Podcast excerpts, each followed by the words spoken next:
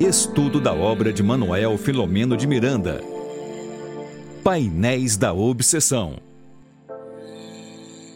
Muito boa noite, meus queridos amigos e amigas aqui do canal Espiritismo e Mediunidade. E é com muita alegria que estamos aqui para mais uma live, mais um estudo desse livro aqui sensacional. Painéis da Obsessão. E mais sensacional ainda é quem está à frente desse estudo, a Tânia Menezes, a nossa querida amiga da Mansão do Caminho. Boa noite, Tânia. Boa noite, Regina. Boa noite a todos os amigos e amigas que estão nos acompanhando e já se encontram nesta sala. Então, nós estamos hoje é, dando continuidade ao estudo desta obra, Painéis da Obsessão. É, é uma obra que foi o quarto livro, quinto livro de, da psicografia de Divaldo Franco, pelo espírito Manuel Filomeno de Miranda. Então, nós estamos aqui neste momento para darmos início ao capítulo 6 este capítulo ele é intitulado Reflexões e Comentários. Então, nós vamos é, iniciar as nossas reflexões com é, algo que Miranda ele coloca bem no primeiro parágrafo do livro, que diz respeito a não se furtar à aprendizagem. Então, um espírito que é, passou, conforme nós já apresentamos, 28 anos estudando no mundo espiritual, para poder apresentar a sua primeira obra, Nos Bastidores da Obsessão, que foi publicada no ano de 1970.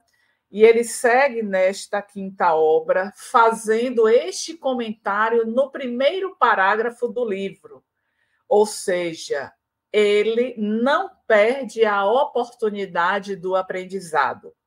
Isso serve para nós de reflexão, como vem o próprio título deste capítulo, Reflexões e Comentários, onde ele não vai situar o caso que nós estamos apresentando a narrativa, que diz respeito a Argos, em que ele terminou no capítulo anterior de um procedimento cirúrgico onde um dos pulmões ele foi extraído e durante a madrugada foi feita a técnica de sobrevida, onde nós vimos no capítulo anterior que ele ficaria cinco anos, pelo menos, é, se utilizar bem esta cota de fluido vital que recebeu, é, mais cinco anos de vida, podendo ser prorrogado.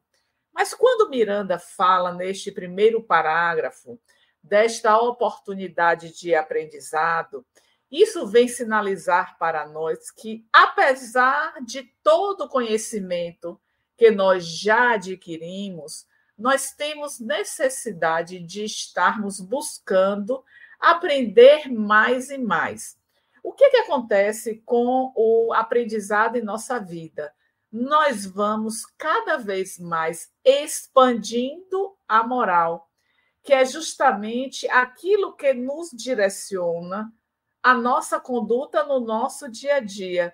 É tudo quanto nós seguimos é, conforme as recomendações de Jesus, para que possamos estar de alguma maneira é, engajados, interagindo e estarmos cada vez mais nos afastando do mal.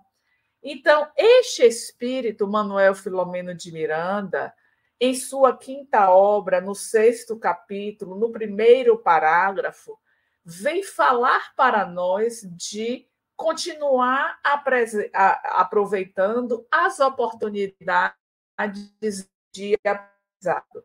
Então, ele estabelece um diálogo neste capítulo com a irmã Angélica, e após esta, esta fala dele aproveitar esses momentos, ele vai trazer a observação de entidades. Oh, querida!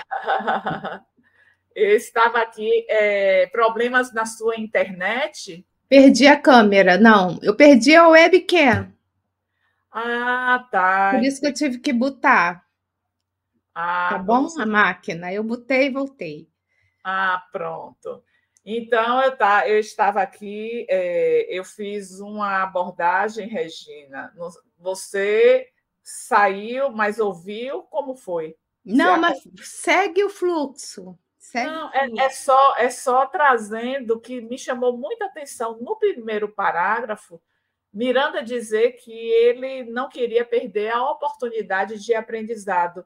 Então, eu estava fazendo esse destaque porque, de fato, o espírito é, do nível de, de Miranda não querer perder nenhum ensejo, isso sinaliza para nós a importância de estarmos também aproveitando os momentos para o aprendizado. E eu tinha pontuado, Regina, que o aprendizado nos possibilita desenvolver a moral.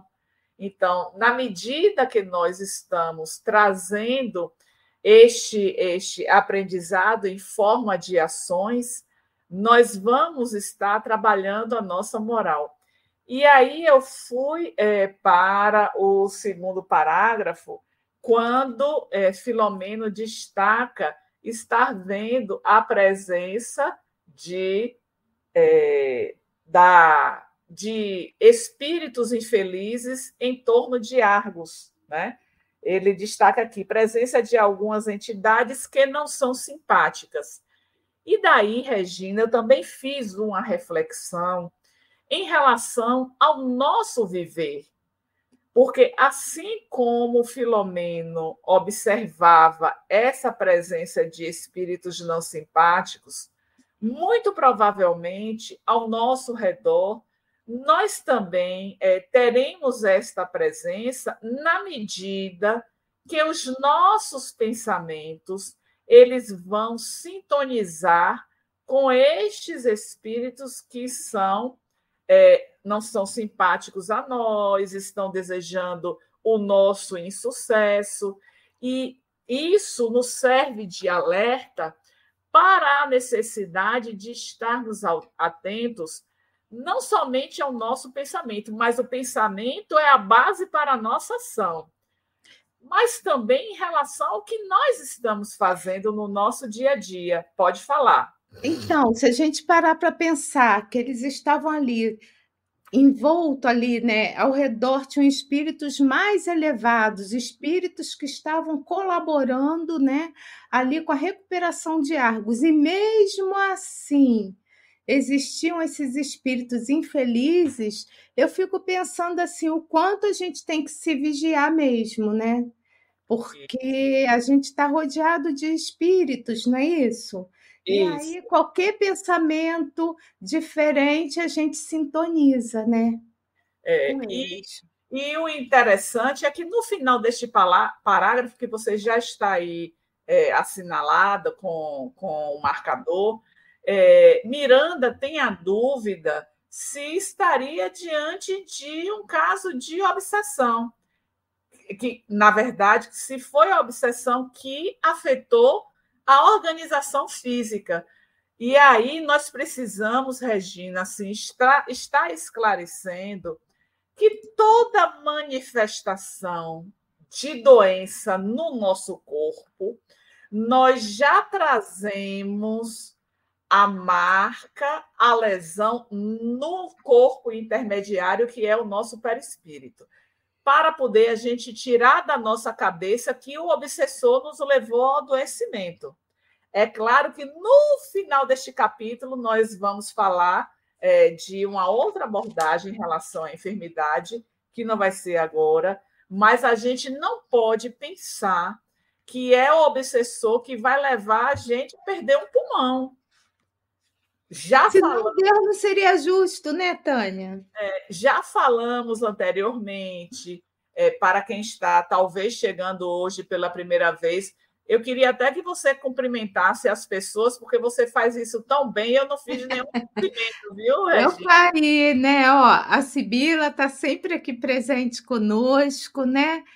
A Dirana, assim, a Dirana tem sido uma estudiosa aqui do canal, porque na todas as lives que eu entro, tá lá a Dirana, então boa, boa noite, Dirana. Que bom que você está estudando conosco, né? Continua entrando aqui a diva, né? Eu tenho também, Tânia, recebido recadinhos no projeto, né? As ah. pessoas estão gostando do estudo, então para vocês todas a nossa gratidão, né?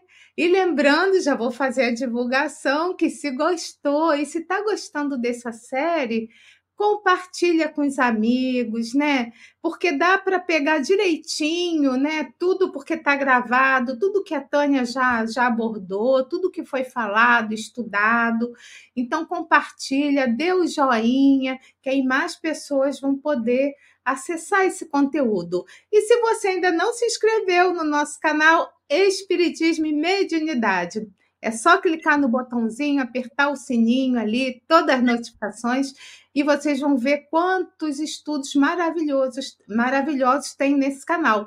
E mais para frente, viu, gente? A Tânia vai fazer mais estudos. Isso aí é mais para frente. A gente vai deixar assim todo mundo com água na boca, mas ela já se prontificou, não é isso, Tânia? Mas no segundo semestre está à frente de estudos aí que eu não vou dizer quais são, mas eu sei quais são, mas vamos deixar mais para frente. É, é, nós precisamos, de fato, é, eu sempre, Regina, aí falando um pouco da minha vida pessoal, é, sempre gostei muito de estudar. Na minha, na minha fase de formação escolar mesmo, eu é, era muito dedicada aos estudos, eu tenho uma colega de faculdade, nós temos um grupo no WhatsApp, e eventualmente ela faz um comentário que ela era uma pessoa que queria sempre pegar o meu caderno pela organização e pelos conteúdos para estudar para a prova. Então, eu já trago isso, né, dessa questão do estudo. E vejo que hoje é, eu tenho uma fome de aprendizado. Quanto mais eu estudo, mais eu eu vejo que eu não sei, mas eu preciso aprender mais. Então, que bom que nós temos aqui também pessoas que você sempre cita o nome por conhecer mais as pessoas, de estarem participando com, conosco. Eu digo, é muito prazeroso estudar Manuel Filomeno de Miranda, porque eu sempre percebo, Regina, uma proximidade com tudo que a gente vive no nosso cotidiano porque ele apresenta uma narrativa, tudo bem, não está relacionado à nossa dificuldade em termos de é, ter tido, ter feito uma cirurgia para retirada do pulmão, mas o contexto de vida presente do passado se relaciona com o que acontece conosco. Então, esta proximidade e exatamente a ponte que Miranda estabelece com a doutrina espírita nos faz sentir cada vez mais envolvidas por esse estudo. Então, como eu estava falando, quer falar, Regina?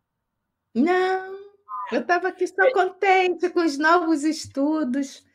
Eu quero então ah, falar uma novidade, já que, já fala, que a gente fala. parou.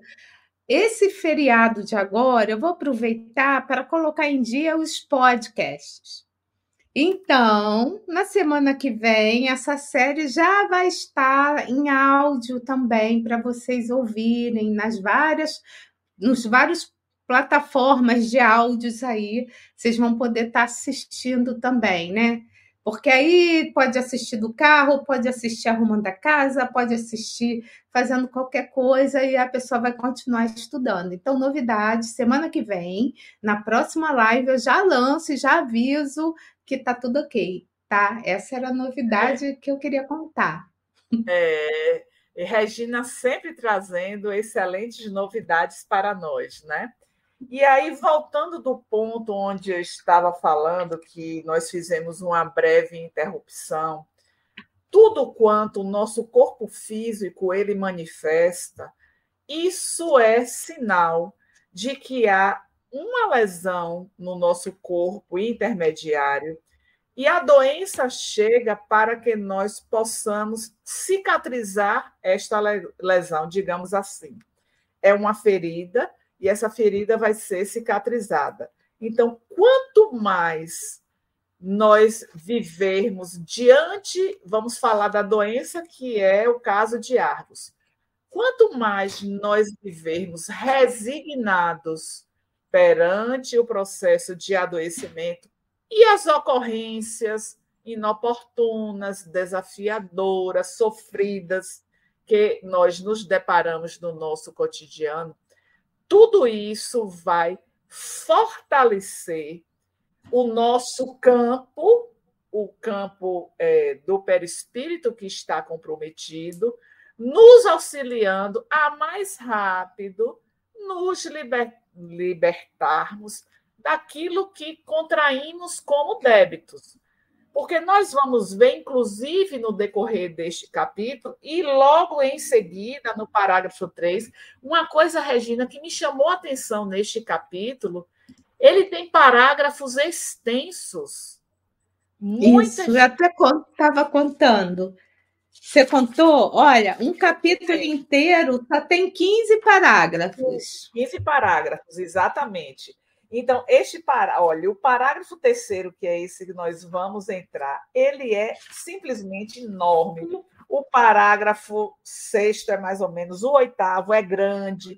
Então, assim, nós já tivemos estudos anteriores com trinta e tantos parágrafos, e agora nós estamos com a metade. E nós não sabemos esta lógica, porque, na verdade, o que nós aprendemos na Terra é uma cópia do que já foi aprendido no mundo espiritual. Aqui é o reflexo. Então, é, às vezes a gente fala, ah, mas a escrita, a escrita nós não temos que fazer qualquer tipo de correção, porque eles sabem mais do que nós, né? Então, assim, aí chega neste terceiro parágrafo, é, logo no início, é, a irmã Angélica vem trazendo que nós somos o resultado das experiências adquiridas pela vivência no campo da evolução. É, tá em rosa logo, aí. É, tá aqui, tá aqui em rosa. É, Regina já fez é, o destaque. Ou seja, que é que nós estamos lendo claramente neste início do terceiro parágrafo? Tânia, se você fizer o bem, na sua próxima experiência, você colherá os resultados deste bem que você está fazendo agora. Porém, se as suas ações não forem tão edificantes, você também terá que trabalhar para poder refazer este caminho. Ou seja, as nossas ações de hoje elas vão resultar no que é, viremos atravessar das alegrias, das tristezas, das decepções, da, é, das uniões, da harmonia, ou seja, trabalho no bem, ações no bem, resultados favoráveis para nós. Agora, nós já sabemos disso. Você tem dúvida em relação a isso, Regina? Não.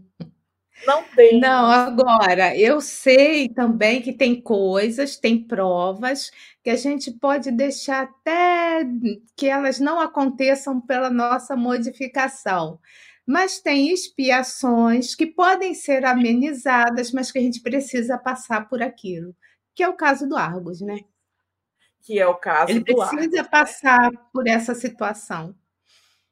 É, e aí nós vamos é, seguindo ainda neste, neste mesmo parágrafo, mas ele está mais adiante do que eu quero, é, está mais adiante. Esquecidos de viver desde ontem as leis, está logo aí no comecinho, Regina, as leis de amor. Aí voltar para o Evangelho segundo o Espiritismo, capítulo 11, item 11, a lei de amor. Lázaro inicia, ano 1862, ele escreve, e ele vai iniciar dizendo que o amor resume toda a doutrina de Jesus, a lei de amor. E a benfeitora vai estar destacando neste, neste capítulo que nós esquecemos de viver desde ontem esta lei de amor. E por que será que há um esquecimento? Aí vamos fazer uma relação com o momento que nós fomos criados. Nós fomos criados por Deus, Deus é amor, Deus depositou em cada um de nós essa centelha de amor, então nós temos essa centelha. Mas o que a benfeitora diz é que nós estamos esquecidos desta lei de amor. Então, Regina, se nós estamos estudando aqui Manuel Filomeno de Miranda, que está a todo instante estabelecendo uma ponte com a codificação, com o livro dos Espíritos, com o Evangelho, com o livro dos Médios, o céu e o inferno, a Gênese. Ele tem sempre pontos que destaca, que se destacam, que estão relacionados com o Pentateuco. Ou seja, nós estamos aqui neste momento sendo chamados à atenção de que estamos esquecendo a lei de amor. Se não estivéssemos esquecendo, ele não nos chamaria a atenção, ele não destacaria isto nesta obra como destaca em outras obras. Né? E é interessante que é, em algumas das obras ele vem destacar né, algo relativo ao amor. É o amor de um profissional de saúde, é um amor de um vizinho, é um amor de mãe para filho. Lembrei agora Amanhecer da Nova Era, o enfrentamento com, a, com as trevas, que é um capítulo que eu sou apaixonada nesse livro. Né? Então, assim, vai sempre ter este momento de destaque relativo a, a, a essa presença do amor. E se Lázaro, que foi convidado para participar da codificação, nos traz esta referência de que o amor resume a doutrina de Jesus, então, mais uma vez, Regina, nós estamos sendo convidados a amar. Mas não é, é quando a gente fala de amor, é claro que vamos pensar no amor de mãe para filho, de filho para mãe, amor entre irmãos, amor entre, entre companheiros, amor entre amigos, mas o destaque que Miranda faz é exatamente a expressão do amor para com a família universal. E aí vamos pensar de que na criação Deus pensou nos mínimos detalhes e se ele colocou o amor, isso significa que tem uma importância para as nossas vidas. E aí eu me recordo que em O Livro dos Espíritos, na parte terceira, que é dedicada ao estudo das leis morais, nós temos 12 capítulos, eu até falei um pouquinho semana, na semana anterior, porque nós lembramos, né? painéis da obsessão. Nós lembramos da. Hoje é, faz uma semana, né, a, o aniversário de 166 anos de O Livro dos Espíritos, mas nessa parte terceira, é, Allan Kardec ele apresenta dez leis morais, apesar de ter 12 capítulos nesta, nesta parte. A primeira é lei divino natural, a última é da perfeição moral. Mas a última lei moral que é apresentada por Allan Kardec, qual é? Justiça, amor e caridade. Então, Allan Kardec vai falar para nós dessa justiça que está permeada pelo amor e caridade. Ora, Tânia, mas Amor e caridade não são a mesma coisa? Sim, porque a caridade é o amor em movimento. Então, ele vem destacar, quando a gente pensa assim, foi a última a ser apresentada, porque esta última ela vai estar trazendo aspectos que se relacionam com, a, com as demais. E é como se fosse o fechamento daquilo que é imprescindível para as nossas vidas. Então, vamos pensar, vamos fazer uma reflexão do quanto nós estamos atentos a esta centelha de amor depositada em nós e de que maneira nós podemos estar trabalhando com mais afinco para que este amor ele se expresse nas nossas ações. Porque é neste mesmo capítulo do Evangelho, 11, itens 8, 9 e 10, que no item 8, que é escrito por Lázaro, ele nos apresenta uma gradação, Regina. Nós vamos ter primeiro instinto, depois sensação, depois sentimento. Quando a gente vai para o estudo da série psicológica da benfeitora Joana de Ângeles, lá no livro Autoconhecimento, ela vai estar trazendo nas suas páginas iniciais a respeito deste trânsito da nossa consciência, que começa pelo instinto, depois sensação e por fim a razão, e que nesse trânsito nós somos permeados pela emoção. Só que a emoção ela estaria é, sendo a, o passo a passo para que desenvolvido nós pudéssemos chegar ao auge do sentimento que vem aí o amor na sua expressão. Olha, eu já vagando pela codificação, pela benfeitora, e a, às vezes eu, eu vou avançando em, outras, em outros aspectos e deixo o livro, deixo o capítulo um pouco assim, mas eu considero assim importante nós pensarmos que ponte nós conseguimos estabelecer e de que maneira isso está atrelado à nossa vida. Porque não adianta, Regina, e vocês que nos ouvem, a gente está falando de um capítulo sem fazer a associação com a nossa vida.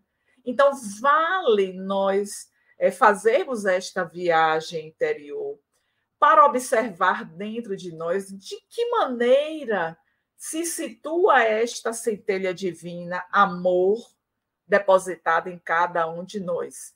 E aí, nesta análise que vamos fazer, podemos perceber que ainda está se apresentando de maneira tímida, que poderia ter uma expressividade maior, que eu ainda sou muito tomada pela emoção, porque às vezes, né, é, eu tenho eu tenho uma emoção que ela é assim mais exagerada, às vezes ela mais embotada, é, é uma expressão que a benfeitora usa que significa sem vigor, mas eu também tenho emoções enobrecidas, que são estas emoções que cada vez mais canalizadas no nosso viver, elas vão estar se apresentando, é, é, permitindo esse desabrochar cada vez mais da centelha divina.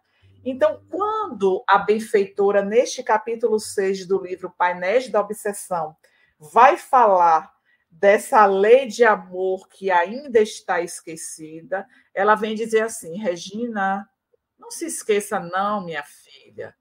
Vamos colocar em prática. Este colocar em prática, se nós estamos atentos, nós vamos investir mais. É o que o processo consciencial nos conclama. É você fazer essa viagem interior, buscando a sua planificação interior, para que cada vez mais você possa colocar isso na sua prática. Porque senão, se eu não estou amando eu não serei amado, porque tudo isso é aquilo que nós falamos do nosso processo evolutivo. O que eu faço vai ter repercussões no futuro. No futuro que pode ser ainda na presente existência, mas em existências sucessivas. E nós precisamos também é, estarmos mais atentos à nossa jornada evolutiva atual. O que é que nós estamos fazendo para poder avançar?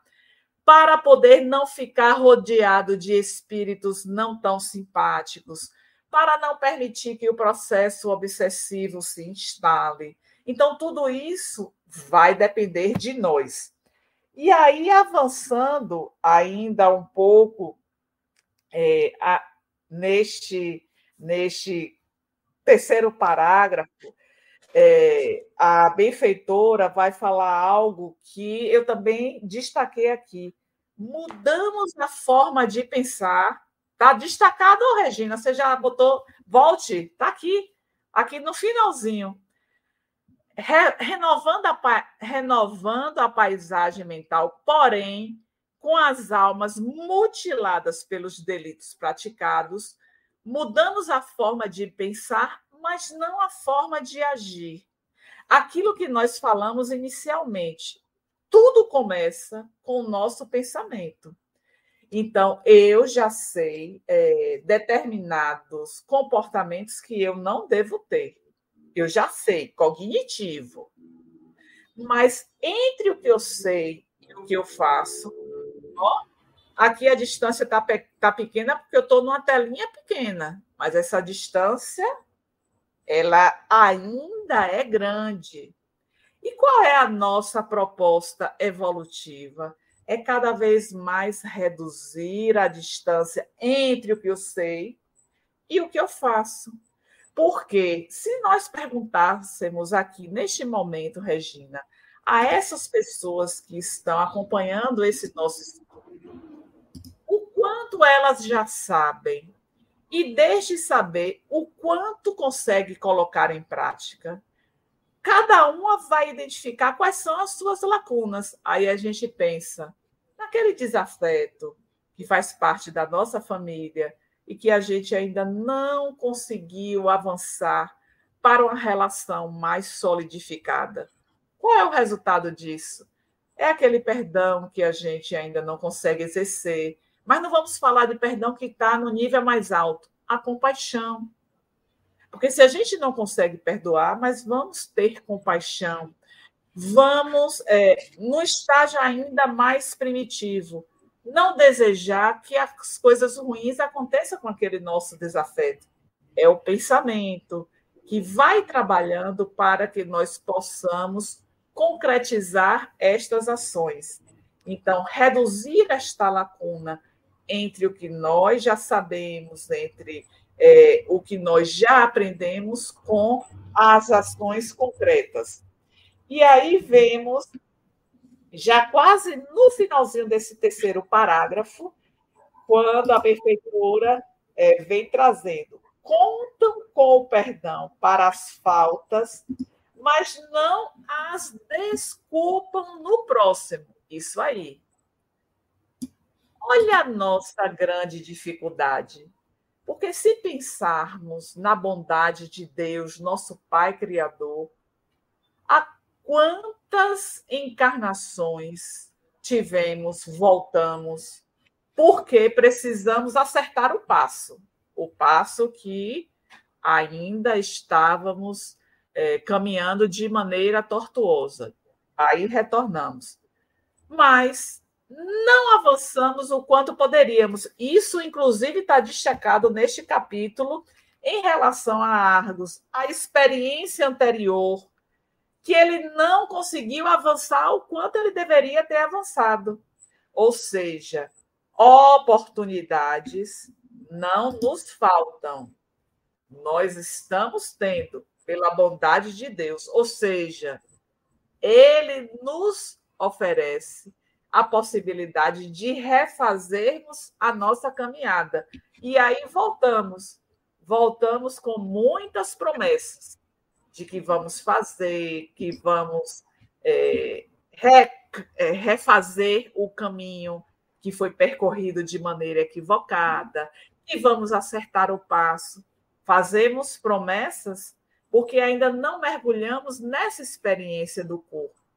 E quando chega o momento da dor, aí é que soa a hora de colocarmos em prática esse aprendizado, mas que ainda não conseguimos.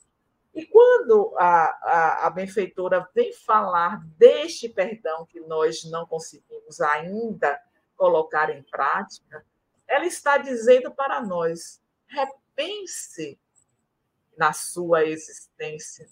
Quais foram aqueles que, nesta convivência, você não conseguiu é, agir conforme as recomendações do Evangelho de Jesus. Porque se quando Simão Pedro pergunta a ele quantas vezes deve, é, deverei perdoar o meu próximo, Simão Pedro, antes de fazer esta pergunta, tem uma contextualização que ele próprio se coloca no lugar daquela pessoa que se sente ofendida, que quer é, revidar, que não quer levar a provocação para casa. Então, assim, ele se coloca naquele lugar da dificuldade.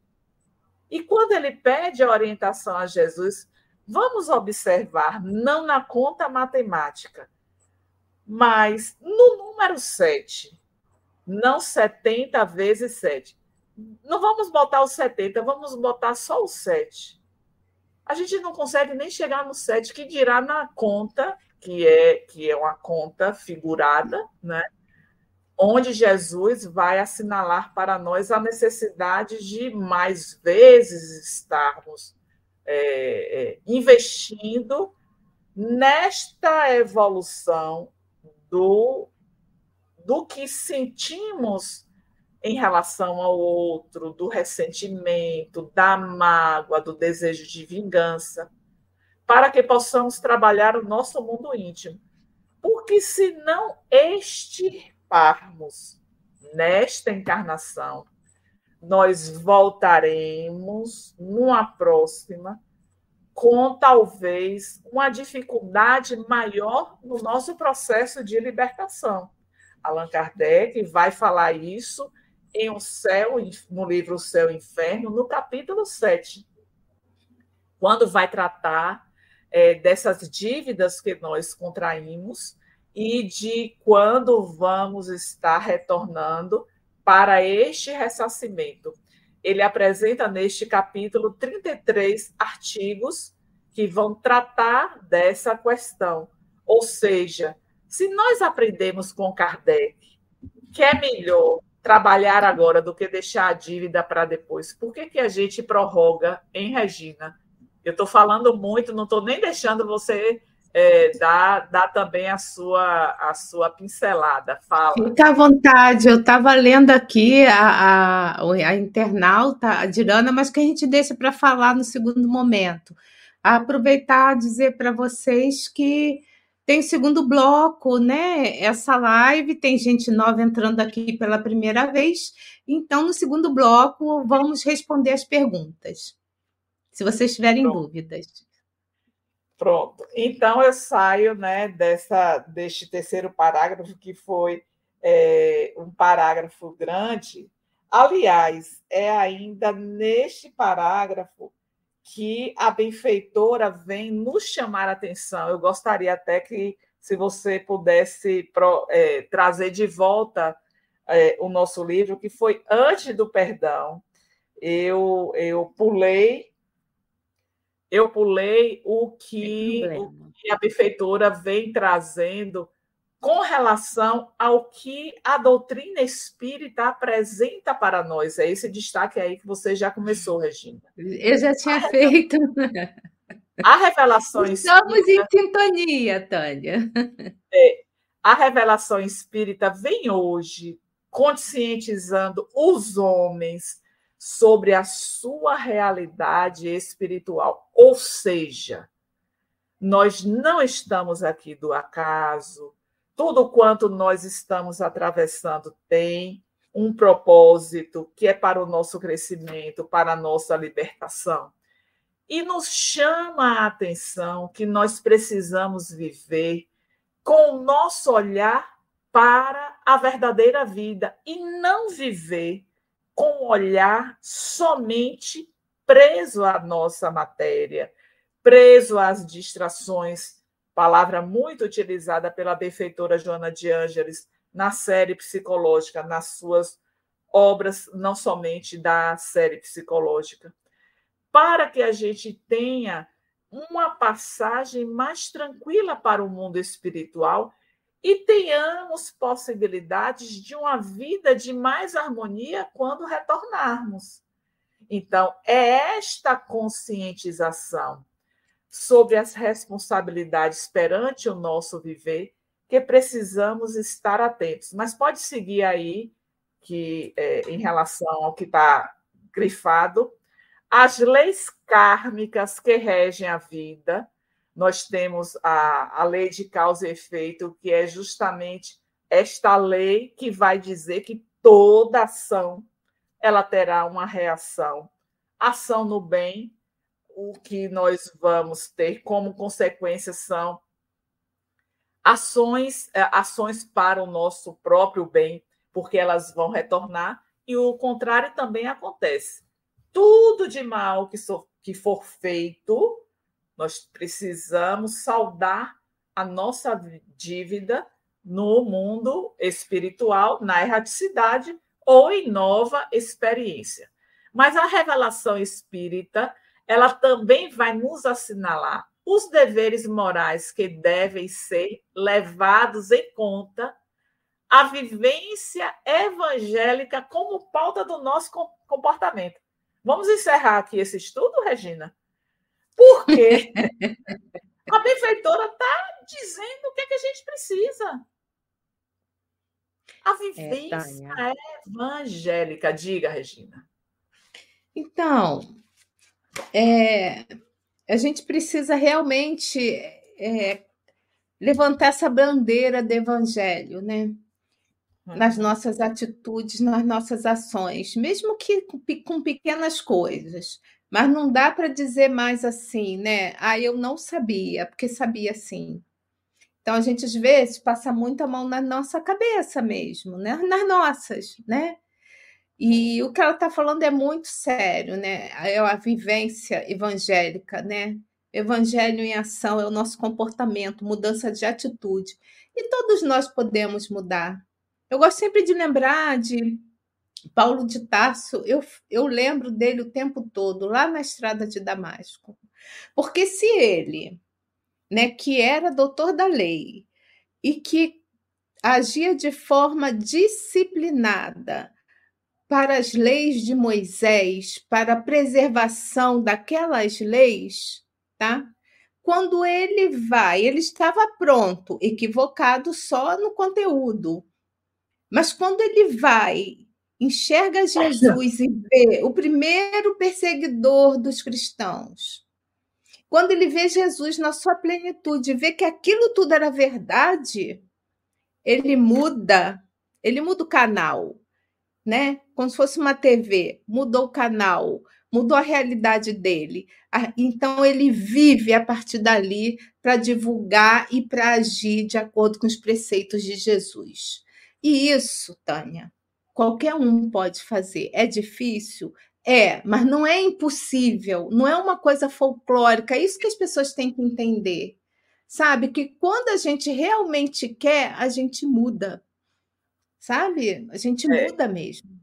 Você, você trouxe é, esse exemplo de, de Paulo e eu voltei um pouquinho ainda, claro que tratando de Paulo, mas no momento em que Estevão foi recolhido do circo, porque Lívia reconhece, Abigail, ó, Lívia, estou trocando os, os personagens. Abigail reconhece que era o seu irmão que estava ali. E aí a gente vê, é, Regina, e vocês que nos ouvem, que nível espiritual Estevão já agonizando e dizer para a irmã: ele foi fiel a Moisés até o fim, se referindo a Paulo. Quando ele conhecer a Jesus, fará o mesmo.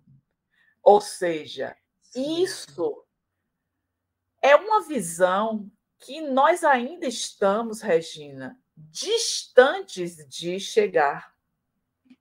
Porque é de um nível espiritual como Jesus, percebendo o potencial de Paulo, apareceu no que você trouxe, na estrada de, Damasco.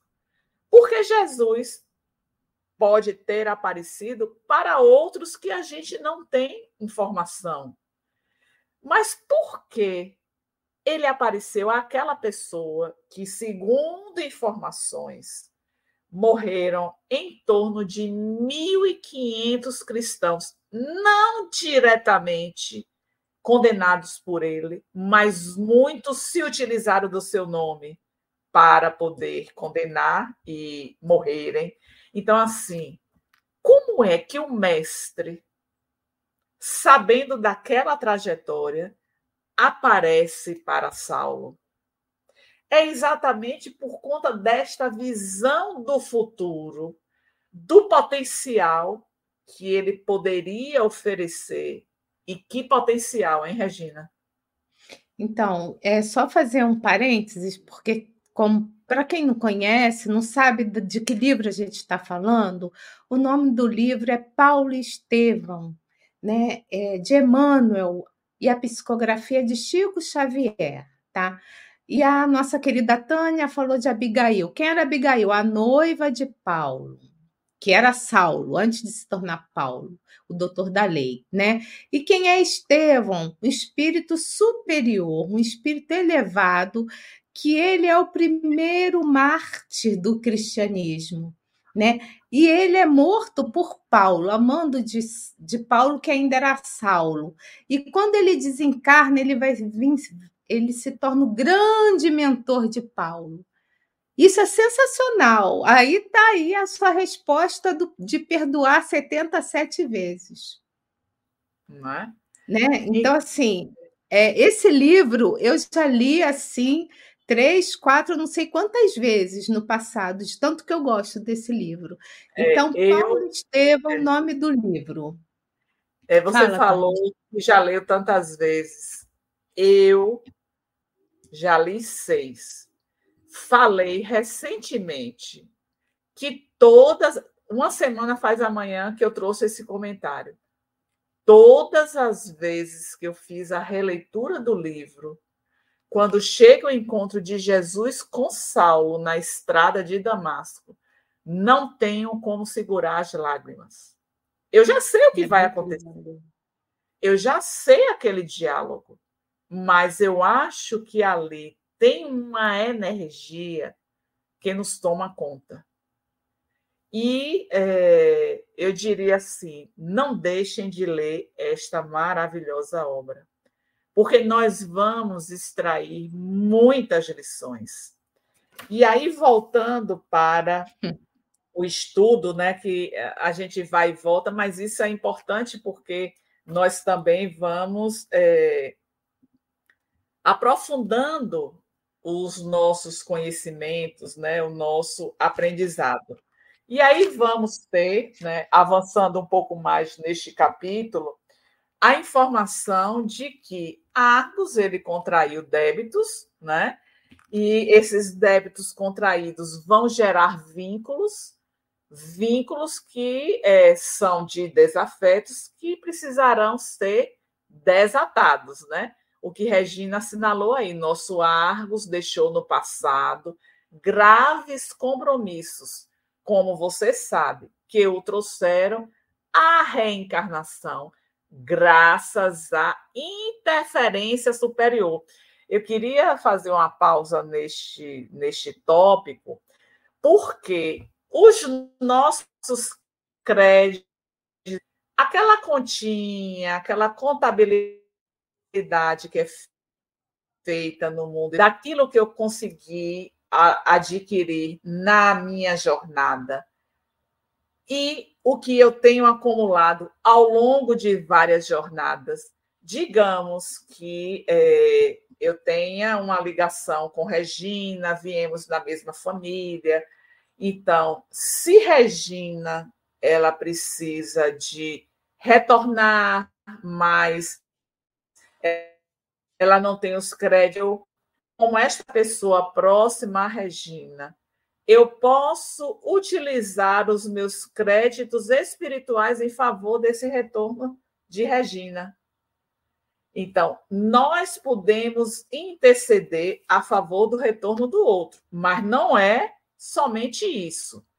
E quando nós vamos reencarnar, uma das etapas do nosso processo de retorno se chama análise dos créditos espirituais.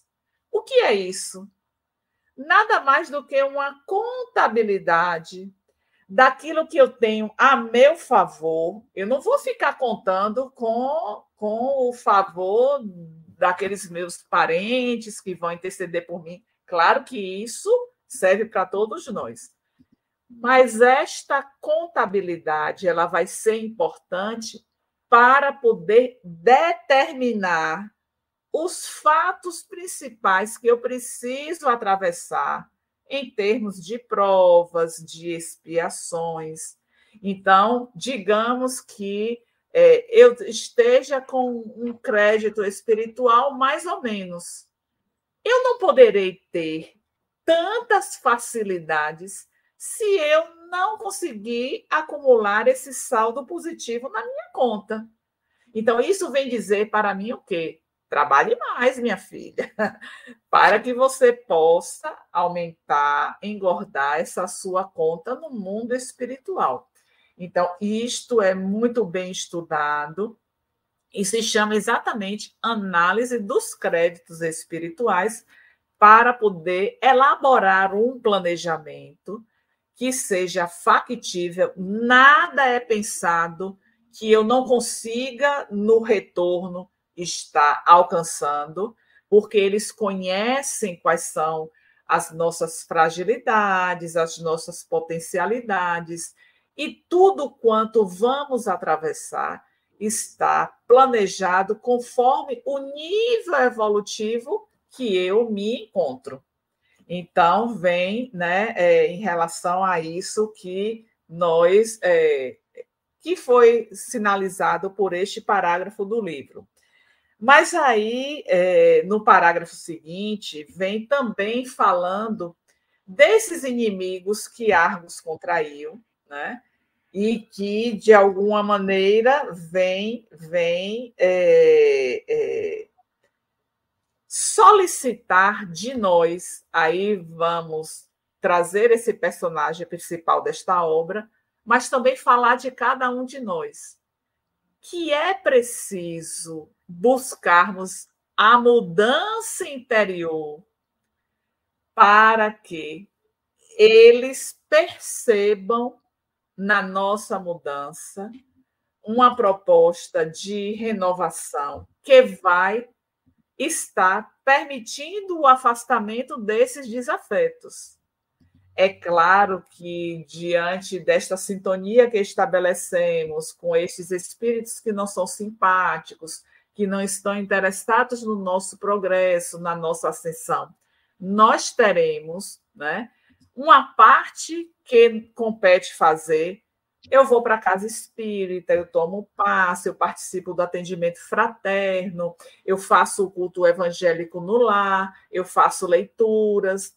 Mas tem uma parte que se chama transformação moral, que é necessário para que aquele desafeto que nos acompanha, veja, olha, ela está mudando.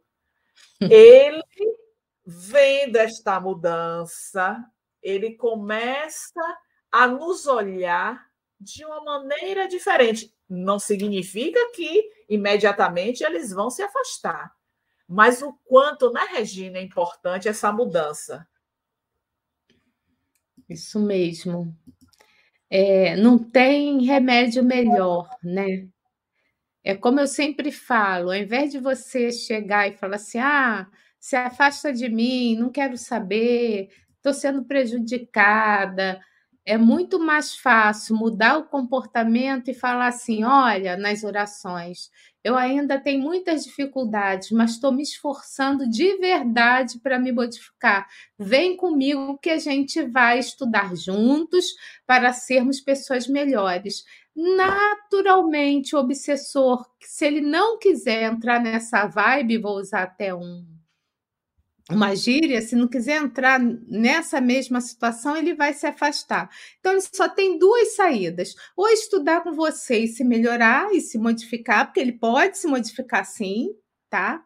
Ou então ele se afasta porque ele não aguenta mais aquilo. Então, são duas situações bem interessantes. E isso só vai acontecer se a gente mudar o nosso comportamento, mudar esse beat de paridade, né? Como a gente fala em TI entendeu? Isso. Só dessa forma. Isso. Aí, aí vem falando é, aquilo que eu já tinha comentado, mas você pode passar para o próximo, é o parágrafo oitavo, que vem falar dos atos infelizes praticados, é, deliberadamente praticados. Isso é bem interessante, é, porque vai assinalar aquelas marcas que é, é, já comentamos, não somente hoje, mas em outros momentos, daquilo que vai trazer essa lesão para o perispírito e que esta lesão ela vai precisar ser corrigida, ela vai precisar ser cicatrizada, e aí vem o, os nossos processos que se manifestam no corpo físico e que muitas vezes a gente fica, Ai, meu Deus, eu sou uma pessoa tão boa passando por este momento, essa doença, uma doença que não tem cura, ou se tem cura, mas que deixa é, tanta, nos traz tantos sintomas desagradáveis. Eu sou boa agora. Eu não sei o que eu fui anteriormente. E se o meu corpo apresenta essa desordem, é sinal de que a marca ela é mais profunda. Então, vamos trabalhar para podermos nos libertar dessas marcas, né? E aí vamos é, já é, nos direcionando né, para o fechamento deste, deste capítulo, quando é, lá no parágrafo nono, a benfeitora vai dizer assim: podemos afirmar que o desencadear da sua enfermidade se deveu a fatores fisiológicos, mas foi precipitada pela ação pertinaz de companheiros desencarnados. Então, ela está afirmando que a doença ela, ela chega com todos esses fatores de ordem física, mas é, quando fala a precipitação, este desencadear que ia acontecer de qualquer maneira se deu justamente por conta desta presença, deste sitiar em torno de nós daqueles que são os nossos desafetos, oriundo oriundos de dívidas que já contraímos anteriormente. Então, é preciso saudarmos as nossas dívidas. E aí eu vou dizer: tudo quanto nós estamos fazendo na direção da lei de Deus, que é o bem, vai estar amortizando, vamos utilizar uma linguagem bancária, a nossa dívida. E todos nós desejamos essa amortização das dívidas. Só que nem sempre nós fazemos o investimento suficiente para que logo possamos saldar o nosso débito. Por quê? Diante do desafio, muitas vezes nós nos sentimos fragilizados, nós ficamos tristes, nós choramos, às vezes pairam a revolta, um desgosto pela vida. E é neste momento que nós deveríamos buscar mais estes recursos que nós já falamos anteriormente. É a oração, é a meditação, é a escuta de uma música que vai trazer uma harmonia íntima, é a leitura edificante, é você abrir um, um, canal como esse que nós estamos neste momento fazendo essa transmissão. Não importa o conteúdo, mas nós sabemos de, do que se trata aquele canal. Vamos ouvir alguma coisa para poder diluir da nossa mente todo aquele tormento, toda aquela angústia, toda aquela tristeza. Porque tirando o foco do nosso problema, nós não vamos estar dando margem a estes espíritos infelizes, a estes desafetos se aproximarem e nos colocarem mais para baixo. Então, cuidado com os pensamentos pessimistas que chegam até nós. Hoje foi um dia muito difícil, mas se eu mergulho na dificuldade que foi o dia, eu vou afundar mais e mais. E aí o que é que eu penso? Ah, mas a live ela é de uma hora, é muito tempo. Não assista toda. Veja só o começo, vá lá na metade, vá no final, não importa. O que importa aí eu vou dizer a vocês de coração, é a gente conseguir subtrair aquela dificuldade transcendendo para outros ou outras possibilidades e não mergulhar na dor, na dificuldade, na ansiedade, na tristeza. Vamos pegar uma obra de Filomeno, essas narrativas que vão nos empolgando, e vão mostrando para nós caminhos equivocados que foram percorridos e que precisamos fazer diferente. E apresentando novas possibilidades, ou possibilidades que não são novas, já não são conhecidas, mas que nos convidam à reflexão, conforme é o título deste capítulo. Mais uma vez eu trago que é, me impressionou muito, Regina. A narrativa de Filomeno sai do foco, ele saiu de uma cirurgia, de uma técnica de sobrevida, mas ele vai trazendo informações para o aprofundamento de cada um de nós a respeito dos aspectos da vida que estamos vivenciando. Então, é, ela finaliza né, falando sobre a enfermidade simulacro. É, a enfermidade simulacro ela vem falar dos dois aspectos da doença, uma que traz de fato esse adoecimento físico e a outra que vai, né? A, a segunda são, eu acho que poderia, aí já está aí nesse iníciozinho. A segunda são aquelas nas quais os enfermos dotados de mais aguçada sensibilidade mediúnica, absorvem fluidos desarmonizados e destrutivos de espíritos desencarnados com os quais se vinculam, dando campo a uma sintonia vigorosa que permite a transmissão das sensações e dores destes espíritos para os que lhe sofrem a ação, afligindo e submetendo nestes as resistências que, se não atendidas em tempo, pode passar, né?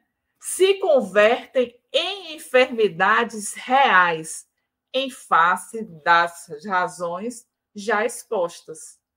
Então, está nas nossas mãos né? Vamos receber influência, sim. Digamos que nós estejamos é, numa profunda tristeza, alguém muito querido nosso desencarnou e a gente vai é, é, se sentindo invadido por esta onda de tristeza. Se eu não me der conta, essa tristeza pode me levar a um adoecimento. Então, aquilo que aparentemente vai chegando sorrateiro pode se complicar, pode aprofundar. Então, nós precisamos é, nos afastar de tudo isso e buscando esta transformação moral. Não, hoje eu falei de uma forma muito ríspida com a pessoa que é muito querida minha. O que foi que aconteceu?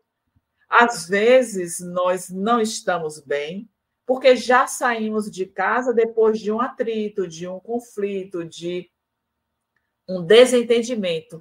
E aquilo que nós vivemos no lar vai se reproduzir no nosso contexto social. Então é necessário ter muito cuidado com isso, porque se eu reproduzo a desarmonia do lar no contexto social, aquele que está recebendo essa desarmonia vai ser o reprodutor para o contexto onde ele está, e assim sucessivamente. E aí a nossa sociedade ela vai viver essa desarmonia, estes conflitos que precisam ser interrompidos. Mas graças a Deus, nós temos pessoas como nós mesmos que aqui estamos, que apesar das nossas fragilidades, nós conseguimos parar, refletir, orar, beber uma água fluidificada e sair deste clima para poder vibrar em uma outra dimensão. E quando nós tomamos essa atitude, nós vibramos diferente, nós vamos estar angariando para o nosso entorno a presença dos benfeitores, dos bons espíritos que vão estar nos auxiliando a sair daquela tristeza que nos invade por alguma causa que nos chega no dia de hoje, que chegou a semana passada e ainda não conseguimos diluir. Então, é estarmos atentos, atentos a esta jornada evolutiva ao qual nós estamos inseridos, buscando vencer estas adversidades que são naturais no processo de evolução de cada um de nós, necessárias, mas que nós vamos vencer todas as provas e obtermos a aprovação que se aguarda de nós, porque o investimento, Regina, ele foi alto para o nosso retorno. Então, nós precisamos ser gratos a este investimento feito e a gratidão ela se manifestará através das nossas ações, que serão ações responsáveis perante não somente a vida da matéria, mas a vida espiritual, que é a nossa verdadeira vida. É isso. Então, eu vou colocar aqui o nosso momento de pergunta, de interação, para a gente conversar um pouquinho. A gente já está com uma hora e dez de live, mas a gente encerra, tá? Vamos lá. Momento de interação. Perguntas e respostas. Eu vou fazer assim, Tânia. Tem uma pergunta para mim, tem uma colocação. Eu vou responder a pergunta e a colocação também da Dirana, aí a gente já encerra toda a live, tá bom? Por isso que eu vou tá responder tá primeiro. Tranquilo. Regina, é da Dirana, né? Mais uma vez, obrigada aí pela participação. Regina, quando você fala dos preceitos do Cristo, você se refere à moral do Cristo, citado no Evangelho segundo o Espiritismo, e que, independente da crença, é base de todos os cultos? Então, Dirana, exatamente. É, estarmos aqui, eu e a, nesse momento, eu e a Tânia, não quer dizer que nós estejamos livres de dificuldades. Todos nós o temos. Mas na hora quando a dor vem, principalmente a dor moral, que é a dor mais difícil de extirpar, é a hora da gente dar o nosso testemunho, é acreditar em Deus, é saber tudo isso que a, a, a Tânia elucidou para a gente, esmiuçou desse capítulo, saber que aqui nós não somos, não fomos tão bonzinhos, que a gente tem o que precisa para nossa para podermos nos educarmos e nos melhorarmos. E o Cristo, ele é o modelo vivo, porque ele vive ainda através do seu legado. Ele é um modelo vivo de como nós devemos ser. A Tânia citou né, que devemos perdoar 70 vezes, sete vezes, é uma metáfora. O que ele quis dizer é que a gente deve perdoar ilimitadamente. Isso é só um exemplo. Tá? Então, nós precisamos agradecer sim, sabe? Quando chegar as dores, as dificuldades, agradecer por tudo que nós temos, porque você sabe o que acontece? Deus não deixa a gente desamparo. Às vezes, numa dificuldade grande, uma dor profunda, aí ele vai colocando amigos, pessoas, situações que vão te amparando para que você possa suportar melhor a sua dificuldade, desde que não haja revolta e que a gente lembre desse mestre que é todo amor, onde foi falado também nesse capítulo na questão do amor, sabe que ele ama todos e ele vai fazer o possível e impossível para que a nossa prova ou expiação ela seja mais amenizada. Então é confiar e seguir os passos do mestre, sim. Sabe que é só através desse amor incondicional que vamos conseguir sermos pessoas melhores. Era isso que eu tinha a dizer para você. Se estiver passando por uma dificuldade, força, viu, Dirana? Eu tenho uma dica para você. Quando eu estou passando por muita dificuldade, eu trabalho a beça. Como eu trabalho para poder esquecer os problemas e para poder estudar mais também, né? Então vamos para a segunda colocação da Dirana, é uma colocação que eu vou pedir para a Tânia elucidar e a gente vai se despedindo aqui já de vocês. Tânia, Tânia. Regina, muita paz. É ainda da Dirana. Olha, estou tentando ser um espírito melhor, mas acho que ainda tem muito chão a percorrer alguns equívocos já estou deixando para a próxima encarnação. Será que ela deve deixar para a próxima encarnação, Tânia? Eu, eu sugiro, Dirana, que você consiga é, resolver tudo agora. Aquilo que nós falamos hoje e já falamos em outros momentos. Tudo quanto nós deixamos para depois volta com mais intensidade. Isso é dito lá em o livro Céu e Inferno, capítulo 7. Então, vamos compreender a necessidade de travessia de cada momento, seja ele alegre, seja ele desafiador, seja ele de dor, difícil, não importa. Deixar para depois é trazer sofrimento maior para a sua vida. E eu concordo, sabe, é, Dirana, não é só você, não. Eu também reconheço que tem uma longa estrada a percorrer.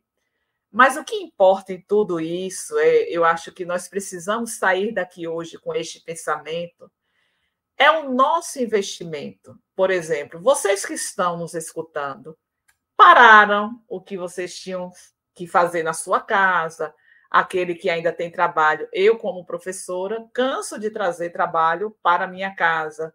Entro pela noite, varo madrugada, final de semana já fiz muito isso, mas no passado. Hoje eu já tenho um controle é, maior sobre isso. Então a gente precisa, sabe, Dirana, reconhecer que nós estamos nos esforçando para poder vencer as barreiras, para poder nos libertar, libertarmos mas tem situações que elas são mais difíceis.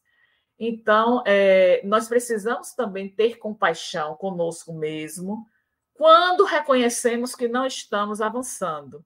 Mas o que vale é o nosso esforço, a nossa vontade de vencer, a perseverança em caminhar por é, estradas cujos passos nós estamos dando mais na direção de Jesus. estão. Então, nosso tempo já acabou, né? Tem aqui a Sibila só colocando, né, aqui o livro Paulo Estevão, né? Ela, ela precisa ser lido tomando água, tomando água para não desidratar de tanto chorar. Então a Sibila já também, ela já leu o livro, que é muito bom, né? Já deve ter estudado também. A Neide, ela, ela dá, manda, fala gratidão a Tânia por trazer tantos esclarecimentos sobre a obsessão. E a Ana Lu manda um monte de carinhas aqui. O nosso beijo grande a todos vocês, mesmo a que nós não citamos.